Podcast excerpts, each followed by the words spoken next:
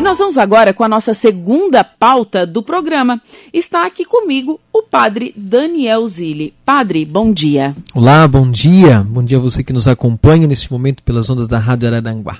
É um prazer sempre falar com você, é, falar das notícias da igreja e tem é, uma coisa muito boa, que é a inauguração da igreja da comunidade de Santa Bárbara. Então, a comunidade de Santa Bárbara é uma comunidade que pertence à paróquia Sagrada Família, a paróquia a qual eu estou como pároco.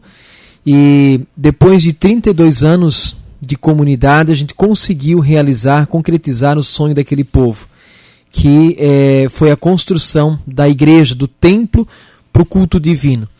Interessante que quando eu cheguei aqui na paróquia Sagrada Família, é, a primeira assunto da pauta da reunião deles foi: Padre, nós gostaríamos muito de ter uma igreja, de ter um espaço para a gente celebrar a fé, porque hoje a gente está aqui, ó, como o senhor pode ver, dentro de um centro comunitário. Sim. Bastante precário o centro comunitário, mas serviu durante esse tempo todo. A gente rezava as missas lá, a catequese acontecia lá dentro, as reuniões, formações, tudo acontecia dentro desse centro comunitário. E com a graça de Deus, agora a gente vai poder é, rezar dentro de uma igreja, de uma estrutura física bem organizada e muito bonita, por sinal. E quando vai ser inaugurado? Já foi? Como que vai funcionar? Vai ter uma celebração especial? Isso, domingo próximo, dia 12, às 3 horas da tarde, nós teremos uma missa solene. Uma missa inaugural. Missa, é uma missa de inauguração uhum. da igreja. A gente, na verdade, fala inauguração e dedicação do altar. A igreja não vai ser dedicada, ela vai ser abençoada. Então aqui entra o sacramental.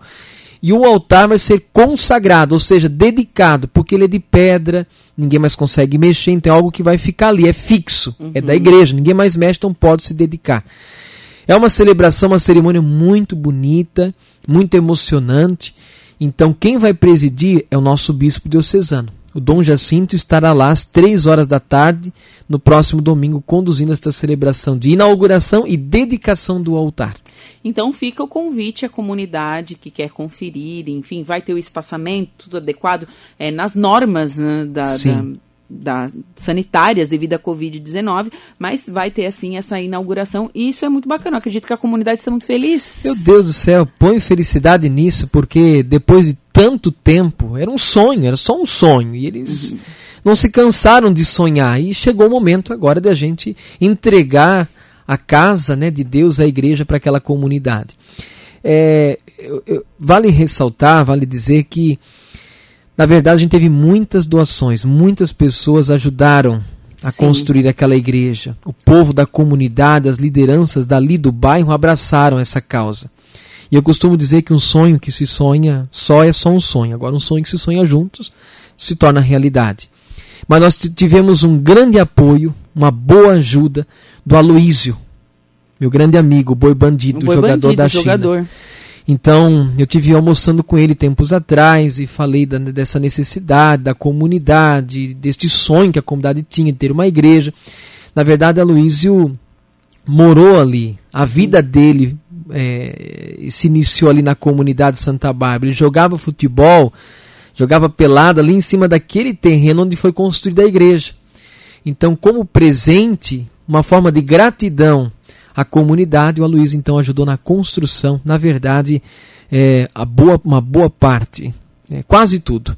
Uhum. Né, veio do Aloysio. O Aloysio então colaborou, ajudou a construir aquela igreja. Nossa, que bacana isso. É né? um presente que a comunidade Santa Bárbara recebeu. E eu, eu costumo sempre dizer, vocês agradeçam a Luiz, rezem por ele. Rezem para ele fazer bastante gol.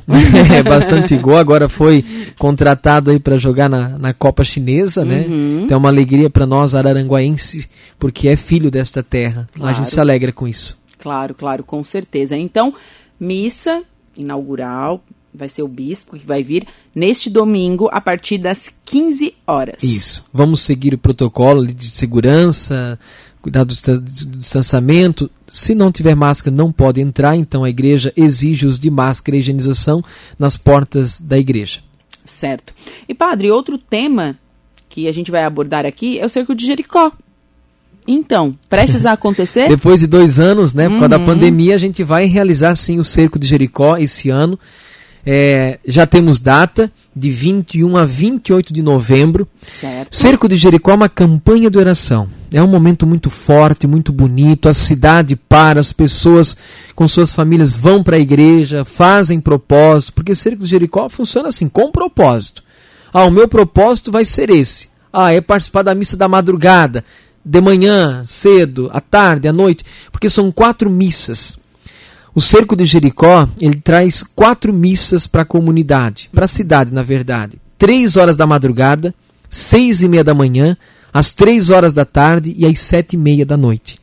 E nos intervalos das missas nós teremos adoração ao Santíssimo Sacramento. A igreja fica de portas abertas 24 horas. 24 horas. Então serão sete dias e sete noites de muito louvor, muita adoração, pregação da palavra. É um momento assim inexplicável. É forte, é forte e nossa cidade precisa dessas campanhas de oração. E o povo estava clamando, pedindo, Padre, quando é que nós vamos ter o cerco de Jericó? A gente está sentindo falta. Então, tendo em vista que a voz do povo é a voz de Deus, né? Sim. Nós vamos realizar sim o cerco de Jericó de 21 a 28 de novembro. Marque esta, esta data aí, se organize, participe, porque quem já participou sabe o quanto vale a pena. Tá, historicamente falando, o que, que é o cerco de Jericó? Jericó era uma cidade. Sim, uma cidade que que fortificada. E sim, com grandes muralhas, né?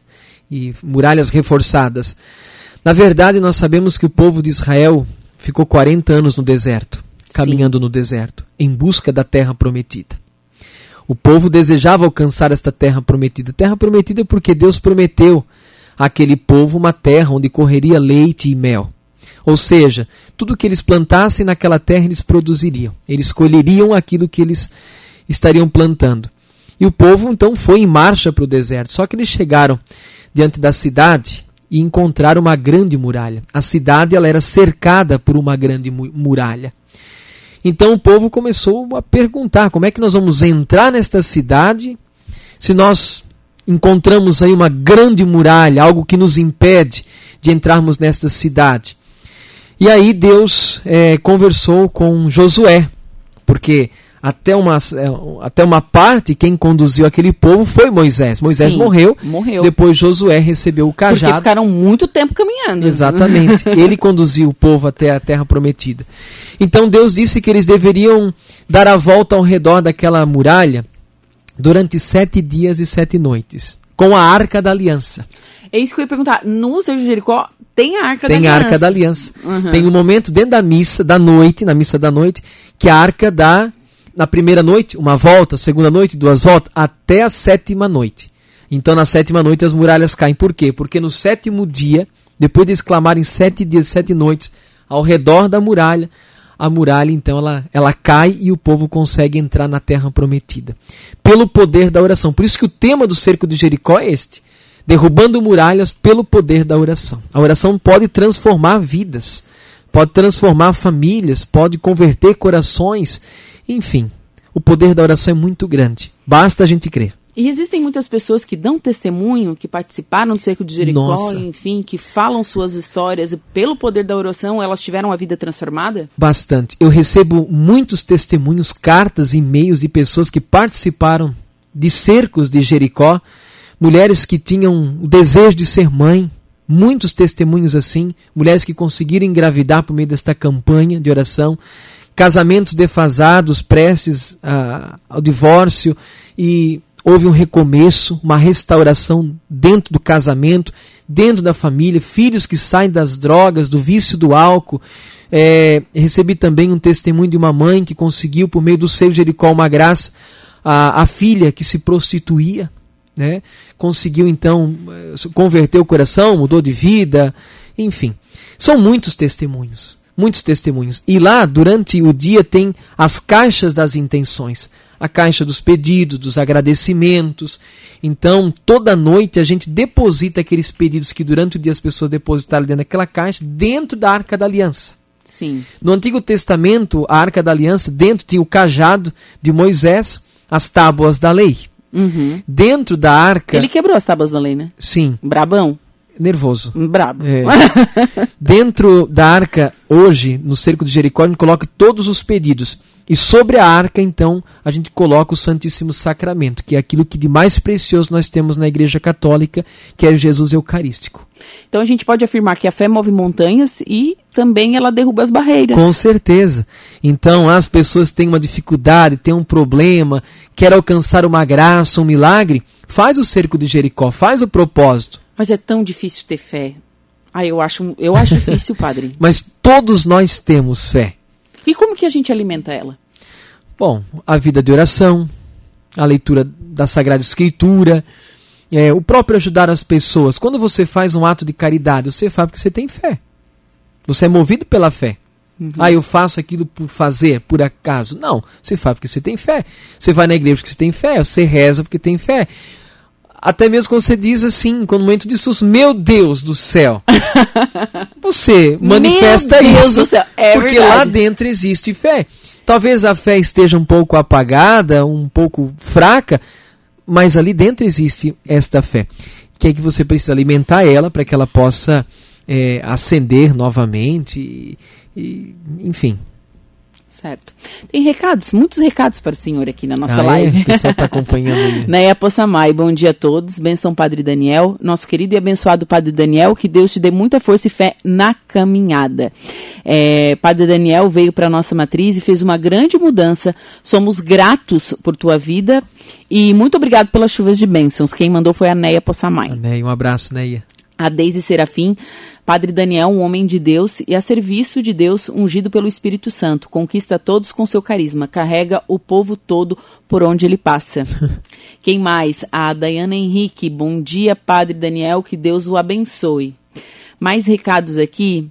Bom dia, Juliana, aqui é a Cristiane é, do bairro Lagoão. Gostaria de mandar um abraço para o Padre Daniel e dizer que meu filho é coroinha da Igreja Sagrada Família, da Cidade Alta, e o meu filho tem muita admiração e muito orgulho da pessoa do Padre Daniel. Fiquei emocionado agora. São as crianças que ajudam na comunidade, na igreja, né? E as crianças indo para a igreja, os pais vão juntos, os avós vão juntos. É uma coisa incrível, assim, a família toda na igreja por causa da criança que está lá sendo coroinha.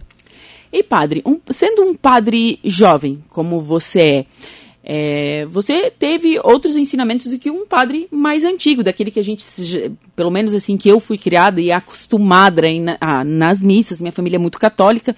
É, ter um padre que se aproxima mais da comunidade, do povo, isso faz com que eles tenham esse carisma enorme pelo Senhor.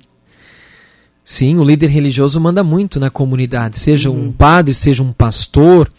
O líder religioso manda muito, no sentido de quanto mais o padre estiver próximo do povo, mais ele vai ter o povo próximo dele. Então isso é muito interessante. É, nossos padres, inclusive o Papa Francisco, nos chama muita atenção. O Papa Francisco é. Ele é bem povão. Ele pega firme, ele diz que nós, os bispos, nós padres, temos que sair das sacristias, nós temos que ir ao encontro das pessoas pobres, das pessoas necessitadas, temos que ter cheiro das ovelhas. Essa frase aí do Francisco, meu Deus, até hoje bomba, né? Uhum. É, padres com cheiro das ovelhas. Padre que não tem cheiro das ovelhas, ele não sabe como é que as ovelhas estão, se estão bem, se não estão. Então, essa proximidade é, manda muito. E é uma coisa minha. Sim. Acho que acho não. Cada padre tem seu claro. jeito. Cada um, cada um de nós tem um, um, jeito de levar a vida, de conduzir as coisas. Então os padres também são assim. É, o meu carisma é esse, é estar perto do povo, de ajudar as pessoas. É, costumo dizer que meu ministério é, não se resume só a rezar missas, que eu poderia muito bem só rezar missas e celebrar na comunidade, mas a, o meu ministério vai além disso, né? é ajudar as pessoas carentes. Agora nós temos com um projeto Amai-vos uns aos outros, as coisas estão caminhando, aquele prédio, antigo prédio BR, BR, BR Shopping, nós queremos transformar aquele espaço numa casa de acolhida, numa casa onde vai acolher as pessoas carentes e pobres da cidade, do nosso município. Então isso me faz bem, isso me realiza enquanto padre. Uhum. É realmente uma fé sem caridade é uma fé nula. São Paulo dizia isso. É. É, uma fé sem obras é uma fé, é uma fé morta. Então é isso. Ser padre é estar com o povo, é chorar com o povo, é se alegrar com o povo, é ser lutar. próximo das pessoas. Exatamente. Certo, padre, muito obrigado pela sua visita aqui nos estúdios. Sempre é muito bom conversar com o senhor. Parabéns pelo seu trabalho. E vamos convidar novamente o pessoal para domingo agora a inauguração. Então, domingo próximo, às 3 horas da tarde, na comunidade Santa Bárbara. Eu convido você que está me acompanhando, você e sua família, para estarem lá com a gente.